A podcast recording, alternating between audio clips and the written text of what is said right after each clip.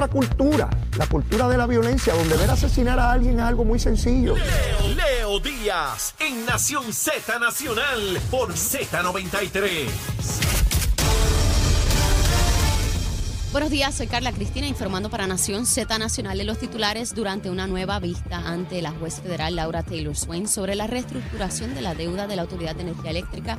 El gobernador Pedro Pierluisi dijo que su administración busca un acuerdo que no imponga cargas económicas adicionales a la gente y que además continuará combatiendo el llamado impuesto al sol, un cargo que se ha puesto sobre la mesa de negociación para aquellas personas que se desconecten del sistema público para usar métodos alternos de energía.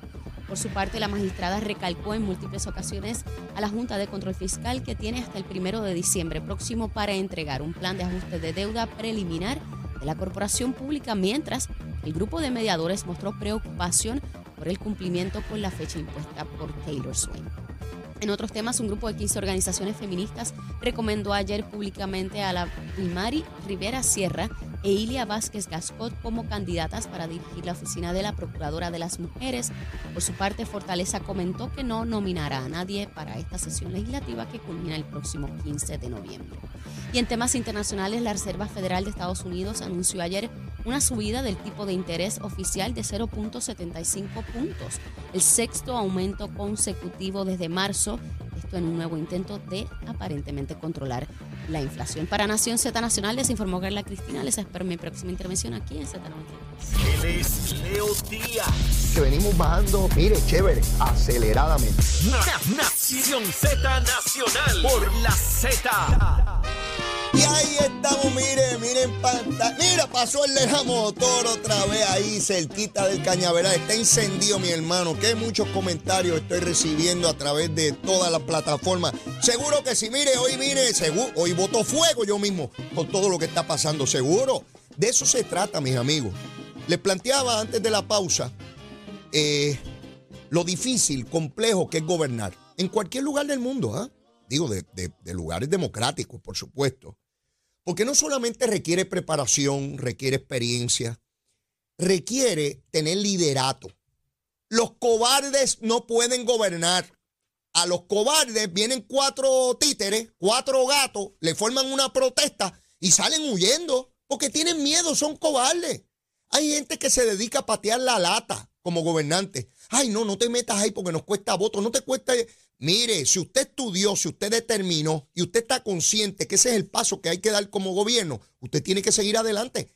Mire, hay gente que vive del caos, hay gente que genera mucho dinero de nuestra condición colonial, hay gente que hace mucho dinero de que estemos con un sistema, mire, los que venden placas solares, ¿usted cree que quieren que se arregle el sistema? No, hombre, no.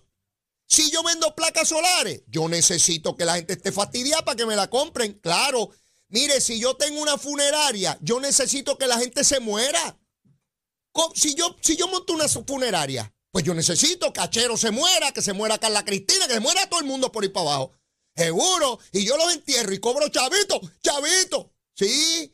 Porque dependiendo de lo que usted dependa a su vez, y perdonen la redundancia, sí, de eso se trata para hacer dinero. Y hay gente que hace dinero del caos. Hay gente que hace dinero de que Puerto Rico es una colonia y hacen mucho dinero y dinero y llenan los bancos de chavo y de chavo. Seguro. Y hay gente que le conviene que lleguen huracanes porque venden cosas que se venden nada más que cuando la gente está fastidiada porque pasó un huracán y vendo madera y vendo clavo y vendo eh, lo que sea. Toldos, los que venden toldos azules, donde estén en el mundo. Pues claro, Oiga, los que vendían mascarilla, que no hacían mucho chavos, qué bueno que llegó la pandemia porque todo el mundo quiere usar mascarilla y me la compran a mí. Ay, que venga otra pandemia rápido para seguir vendiendo mascarilla. Tenemos que darnos cuenta, por Dios, de quienes se benefician del caos. ¿Por qué usted cree que Jaramillo grita mucho? Porque necesita cuotas, se están acabando los chavitos. Y, y Luma tiene que ser malo, seguro si me quitó los chavos. Mire, si con Luma se hubiese quedado la UTIER y se quedaban los chavos o se duplicaba la cuota, ¿usted se cree que Jaramillo estuviese por ahí diciendo que Luma era mala? No, hombre, no, que vengan más Luma. Y políticos que antes le metían la mano y decidían en la Autoridad de Energía Eléctrica y metían a los familiares allí, PNP y populares. Y los independentistas se metían a través de la UTIER. Sí, seguro que sí, lucha si entrega no. Mire, mi hermano, aquí hay muchos intereses. Y cuando usted estremece el palo, hay gente que se va a molestar. Hay gente que se va a molestar. Mire, esta señora nombró a un tan Agustín Carbó, que va a ser el encargado de seguir la coordinación en este esfuerzo. Ya hay estadistas por ahí que si ese señor es popular, que mira lo que nos han hecho. Mire, le quiero enviar este mensaje a los estadistas. A los estoy, voy a hablarle ahora a los estadistas. No me hagan como el cabro que le suenan algo y salen corriendo. Ya escucho por ahí a, a estadistas. ¡Ay, nombraron un popular! Mire, yo no sé si ese pájaro que se llama Agustín Carbó es popular o no. Me importa un pito si es popular o no. A mí lo que me interesa es que ese pájaro, ese señor, haga el trabajo para el cual se designó. ¿Sí? Aquí vamos a descartar la gente sencillamente por, ah, porque es popular. Yo no sé si es popular. El que dirige FEMA en Puerto Rico es popular de clavo pasado. Trabajó en puertos con Sila Calderón. ¿Sí? Estaba medio por ahí hablando bobería. Ya se enderezó. Ya el hombre está haciendo lo que tiene que hacer. Y está enfocado en su trabajo. Y el día que no lo haga bien, pues hay que criticarlo. O si es PNP o estadista, va a hacer el trabajo bien y hay garantía. No, señor, tampoco hay garantía. Si nombran un estadista, tampoco hay garantía de que lo haga bien, porque puede ser un estadista, pero puede ser un incompetente. Sí, el hecho de que sea estadista no, no garantiza que, que, haga un trabajo bueno porque hay un gobernador estadista. No me vengan con ese cuento. No me, a mí lo que me interesa, sí, porque cualquiera diría que la estadidad es solamente para los estadistas y los demás que se los lleve quien los trajo. No, señor, no, señor. Esa mentalidad, esa mentalidad, esa mentalidad sí nos ha traído donde estamos donde usted descarta a la gente meramente por una ideología política. No, no, no, no, no, no, no. A votar por, por personas que van a impulsar una cosa distinta, eso es otra cosa. Pero esto no es un puesto de elección, esto es un puesto por designación. Y tenemos que ver que él cumpla a cabalidad las funciones para las cuales los designaron. Capacidad y competencia, sobrada la tiene. Es una persona que está vinculada a este tema por muchos años y todo lo que sé de él es de, de alta competencia. Mire, yo no lo conozco, ni conozco a nadie que lo conozca. Así que no estoy hablando porque estoy defendiendo una cosita. Ah, porque Leito está defendiendo unos chavitos. No estoy defendiendo un pepino en golo. ¿Ves? Lo que estoy es que ya hay unos estadistas por ahí asustados. Bendito sea Dios. Les digo que hay cobardes donde quiera, en todos los partidos y en todas las ideologías. ¿Ves?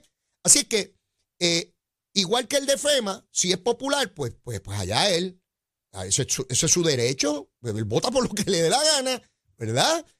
Lo importante es que cumpla esta labor. Y para mí su nombramiento es particularmente importante porque fíjense que Jennifer Granholm está asegurándose de tener oídos y ojos aquí de un puertorriqueño que le va a responder a ella sobre si las cosas están caminando o no caminando. ¿Ve?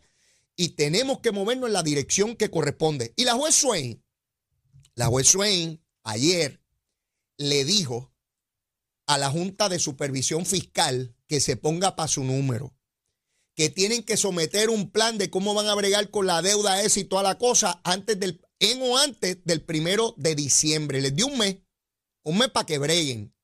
¿Ve? Importante. Y a su vez la Junta de Supervisión Fiscal dijo ayer que es importante mantener a Luma. ¿Por qué digo esto?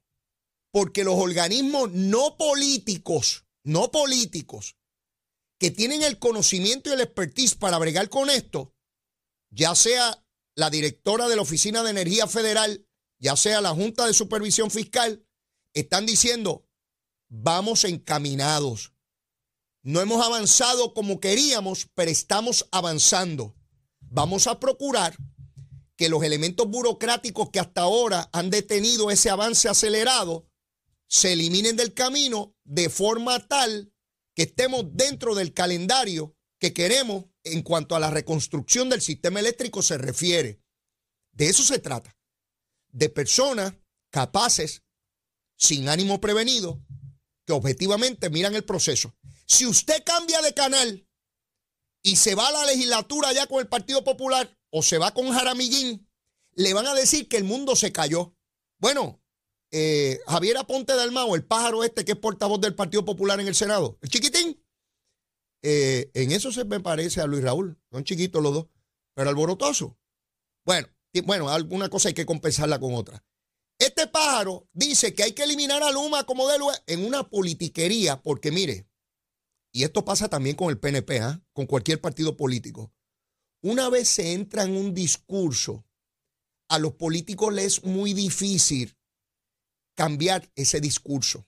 A los políticos hay que darle salidas políticas. Yo comparo eso como cuando en el expreso usted ve que hay una cuesta con piedra y usted dice, ¿para qué es eso? Es si un camión se queda sin freno, pueda meterse en esa zona y detenerse. A los políticos también hay que construirles rampas de emergencia, porque la terquedad no se puede confundir con liderato. Yo les explicaba hace un momento que hay que tener valentía para empujar los proyectos. Sin embargo, eso no se puede confundir con testarudez, con aquel político que entró en un discurso y no quiere dar su brazo a torcer sabiendo, conociendo que va por un camino equivocado. A veces es muy difícil trazar la línea para el político y confunde testadurez con liderato. Y dice, no, no, aquí yo me tengo que proyectar fuerte como de lugar, aun cuando vaya a tirarse por un despeñadero con todo el pueblo. ¿Ves? Y eso le pasa al Partido Popular con el asunto de Luma. Entraron en ese discurso y entonces ahora no saben cómo zafarse de él. Es el mismo discurso que cuando se privatizó el aeropuerto. Alejandro García Padilla dijo que lo iba a eliminar y se quedó a la privatización allí. ¿Ve? Es igual que con la tarjeta de salud. Ellos empezaron a decir desde la década de los 90, desde antes de implantarla, que era mala. Y era mala, y era mala, y era mala, y era mala. Cuando ganaron la elección en el año 2000, ¿sí la, la quitó? No, no la quitó y volvieron a ganar con Acevedo Vila y tampoco hubo intento de eliminarla. Y Alejandro García Padilla ganó y tampoco eliminó la tarjeta de salud. Aquella cosa que era diabólica, no la eliminaron. Porque a los partidos y los políticos les da trabajo admitir que se equivocaron, que era incorrecto. O que utilizaron la demagogia porque sabiendo que era equivocado, y que era falsa la información que vertían públicamente, aún así insistieron en ánimo de procurar desasosiego y con ello procurar votos. Así funciona la cosita. Yo la he visto a lo largo de mi vida, cómo funciona esta gusanga. Y ahí tenemos la vertiente de dónde nos encontramos con relación eh, a todo el sistema eléctrico. Obviamente, nos falta mucho por caminar, pero mucho. Estamos hablando de todo el trabajo que tiene que hacer Luma, del trabajo que hay que realizar para privatizar la generadora, las cafeteras esas anticuadas y obsoletas que tenemos ahí, para ponerlas a funcionar. En el camino van a escuchar políticos oportunistas y los van a escuchar de todos los partidos. ¿ah? Y digo de todos los partidos porque verdad que ustedes han escuchado líderes del PNP diciendo que hay que sacar a Luma. Sí, siempre hay algún ratón. ¿Eh? Siempre. Cobarde por, por tal de hacerle daño a Pedro Pierluisi. Así de sencillo, así de sencillo porque ahí entra el juego del poder. Y ya ahí no importa si es Luma, Lumita o Lumera, o quién rayo sea, o el tema del cual no estemos hablando. Ahí lo que importa es que yo quiero ser el candidato. Y como yo quiero ser el candidato, tengo que fastidiar al que está arriba, porque les he dicho que el ejercicio del poder es como el juego de la pirámide. Para yo poder llegar arriba y ganar, tengo que sacar al que está arriba, porque de lo contrario no puedo subir. ¿Ve? Y hay que sacarlo. Puedo ir de frente o de manera colateral, lo importante es hacerle daño para anularlo, inutilizarlo y que no pueda correr o que sea derrotado. Así funcionaba, así funciona y así funcionará. Aquí o en cualquier parte del mundo se trata del ejercicio del poder que es inherente a la naturaleza humana y que va a estar presente en el área pública, en el área privada, porque donde quiera que usted está, alguien quiere la posición suya. Seguro, el que está atrás quiere la suya. Y cuando logre la suya, quiere el que va al frente. Y tenemos que tener eso bien claro. No para condenarlo, es para entenderlo. Y para que no nos confundan o traten de cogernos de tontejo. ¿Ves? Para mí eso es vital que, que lo enfrentemos. De otra parte, pues siempre está el elemento de que nos han dicho que los americanos quieren acabar con nosotros. Entonces uno se pregunta, si quieren acabar con nosotros, ¿cómo envían tantas toneladas de dinero para los puertorriqueños? cómo es que envían a funcionarios del más alto nivel, empezando por el presidente que estuvo aquí. Ah, que estuvo poco tiempo, que no caminó más, que no se quedó a dormir en Barranquita, que no visitó a doña Juana y a don Pedro. Que Sí, sí, porque siempre van a argumentar en la alternativa. Si no vienes malo, si vienes por poco tiempo, es que lo hizo en tal sitio, es que debió haber hablado con fulano, es que debió haberse comprometido con su tanejo, incluyendo estadistas con la misma crítica. Sí, sí, sí, incluyendo estadistas. Sí, porque esta follonería tiene que ver con todo el mundo, no tiene que ver con partidos. Siempre va a haber la inconformidad y siempre me dieron la paleta, pero yo quería dos. No, pero en vez de paleta quería bloni. No, yo quería una empanadilla. No, yo quería arroz con pollo. Siempre queremos otra cosa, no lo que nos están ofreciendo. No es malo tener aspiraciones.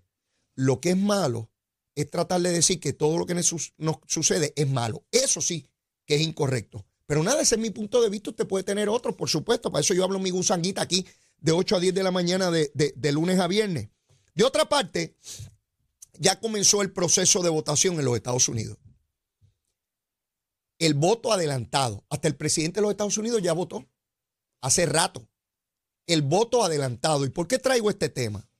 Porque aquí se ha estado discutiendo enmiendas a la ley electoral. La inmensa mayoría de ellas no tiene ningún sentido porque lo que procuran es crear la sensación de que había una ley electoral fallida. Esa ley electoral que tenemos permitió que hayan cinco partidos políticos en Puerto Rico. Nunca antes habíamos tenido tantos partidos políticos. Y no solamente que tengamos partidos, que lograron elegir legisladores a Cámara y Senado, partidos nuevos. Pero esa ley es malísima, pero mire lo que les permitió. Pues ya, con las enmiendas que se le hizo en la Cámara, todo parece indicar que no va a haber consenso y que el gobernador no va a firmar ninguna enmienda. Sí, que el afán de protagonismo de algunos pájaros como Connie Varela y Tatito Hernández, lo que provocan es la inacción. Porque para empezar, someten un proyecto que no tiene los votos. Es como este pájaro, Orlando Aponte, el que empezó a insultar a Gabriel Rodríguez Aguiló y, y, le dijo que tenía un punto de droga en la casa. Que dicho sea de paso y aprovecho. Vi a Orlando Aponte anoche en un programa de televisión. Hizo exactamente lo que le recomendé ayer por la mañana en el programa cuando tenía a Gabriel aquí que pidiera disculpas. Eh, se le hizo un poco difícil y trató de disimularlo, pero básicamente dijo que si el representante se había sentido ofendido, él le pedía disculpas. Exactamente esa palabra le dije esta mañana. Busquen el programa de ayer. Hablando a Ponte, le digo lo siguiente. Yo no dudo de sus buenas intenciones para querer ser legislador. Yo no, no voy a entrar en eso, porque eso es entrar en la mente de él. Yo lo que sí sé es que ha tenido muchos errores dramáticos sin necesidad. Mi recomendación, cuando algún compañero esté asumiendo un turno, usted deje lo que hable. Y luego, nada como poder rebatir en un turno lo que digan otros compañeros con, con, como corresponde. Yo recuerdo aquellos debates de Miguel Hernández Agosto, de Bobby Resach, de Zaida Cucuz Hernández, de Ronnie Jarabo. No tenían que llegar al insulto jamás. Eran conformados con argumentos muy sólidos, cada uno desde su punto de vista. Y yo les recomiendo a los legisladores que hagan eso. Usted no se vaya a gritarle barbaridad. Mire, esto no es un ejercicio de testosterona, esto es un ejercicio de neuronas, de utilizar el cerebro, de estudiar. Qué bueno es escuchar a un debatiente informado, capaz, independientemente si usted está de acuerdo con él o no. Así que a, a Orlando Aponte, ese es mi consejo. Ese es mi consejo. Y e hizo muy bien en pedirle disculpas a Gabriel Rodríguez Aguiló. Cualquiera puede cometer un error, cualquiera. Yo he cometido miles de errores. Y una vez uno lo comete y dice, pero caramba, ¿por qué dije o hice tal cosa, verdad? Ya es tarde para reparar el daño realizado, pero siempre está el ánimo de eh, poder reconocerlo y pedir disculpas. Eso engrandece a las personas, pedir disculpas. Cualquiera puede cometer errores. Y a lo que voy es que se da el proceso de votación adelantado en los Estados Unidos y pienso que esto va a ir evolucionando de tal manera, lo he dicho muchas veces, pero creo que más temprano que tarde, eventualmente podremos votar electrónicamente desde cualquier lugar del mundo, ¿saben? eso viene. Pienso que lo voy a ver. Antes pensaba que no lo iba a ver, pero creo que voy a durar todavía unos, unos mesecitos más. Y eso viene por ahí. Yo recuerdo cuando era el colegio cerrado, mis padres votaban dentro de una escuela encerrado y no podían salir de un salón hasta que votaran. Hoy pensamos en eso y pensamos en los dinosaurios. Pensamos, pero ¿cómo era que eso era así? Alguna gente joven me dice, pero Leo, ¿tú estás seguro? Pues claro que era así. Y luego vino el colegio abierto bajo Carlos Romero y el Partido Popular decía que era para robársela. ¿Ves? Y ahora vino el voto por correo, el voto adelantado. Mire, eventualmente que no haya que ir a una escuela a votar, eso es una cosa antiquísima. Tengo que ir a la escuela tarde. No, hombre, no, con los mecanismos que hay ahora electrónicos. Vamos a ampliar nuestra democracia, pero de manera efectiva que el poder esté en cada ciudadano. Mire, yo en la playa, allí tranquilito, en traje de baño, bien chévere, cogiendo eso, de momento abro el celular. Mire, voy a votar por fulano, me engano, debajo del partido, donde me dé la gana de votar. Ese es mi derecho. Determinado día, ahí votamos. Y se sabe. No hay que ir a ningún sitio, ni gastar gasolina, ni encontrarse con fulanito, ni buscar funcionarios de colegio para que estén allí desde las 5 de la mañana hasta horas de la madrugada del día siguiente para, para poder realizar los trabajos. No, no, no, no, no, no. Vamos a eliminar todo eso. Pero mire, ya está aquí, ya está aquí el senador Juan Oscar Morales. Todavía tengo esta cosa de representante, tengo que ir cambiando el disco duro. El senador por San Juan Juan Oscar Morales, que venimos a hablar de muchas cosas. Mire, él quemaba el cañaveral antes en la Cámara. Ahora lo quema en el Senado. Llévatela, chero. Buenos días, soy Carla Cristina informando para Nación Z Nacional. En el tránsito continúa el tapón en algunas de las vías principales de la zona metropolitana como la autopista José Diego entre Bucana y Torrey, también la carretera número 12 entre Santa, Santa Rosa y Sochville, tramos de la carretera 167 en Bayamón, la 165 entre Cataño y Guaynabo a la altura de la intersección con la PR 22, la avenida Lomas Verdes entre la American Military Academy, la avenida Santa Ana en Guaynabo, el expreso Valdoriotti de Castro en el área del aeropuerto y más adelante cerca de la entrada al túnel Minillas en Santurce, el expreso de Trujillo en dirección a Río Piedras, la carretera 199 en Trujillo Alto y también en la zona de Cupey, la autopista Luis Aferré en algunos tramos desde Cupey hasta Río Piedras y más al sur en Bairoa y la 30 entre Juncos y Gurabo y más adelante en la confluencia con la 52 y la 1 en Caguas. Más adelante actualizo esta información para ustedes. Ahora pasamos con el informe del tiempo.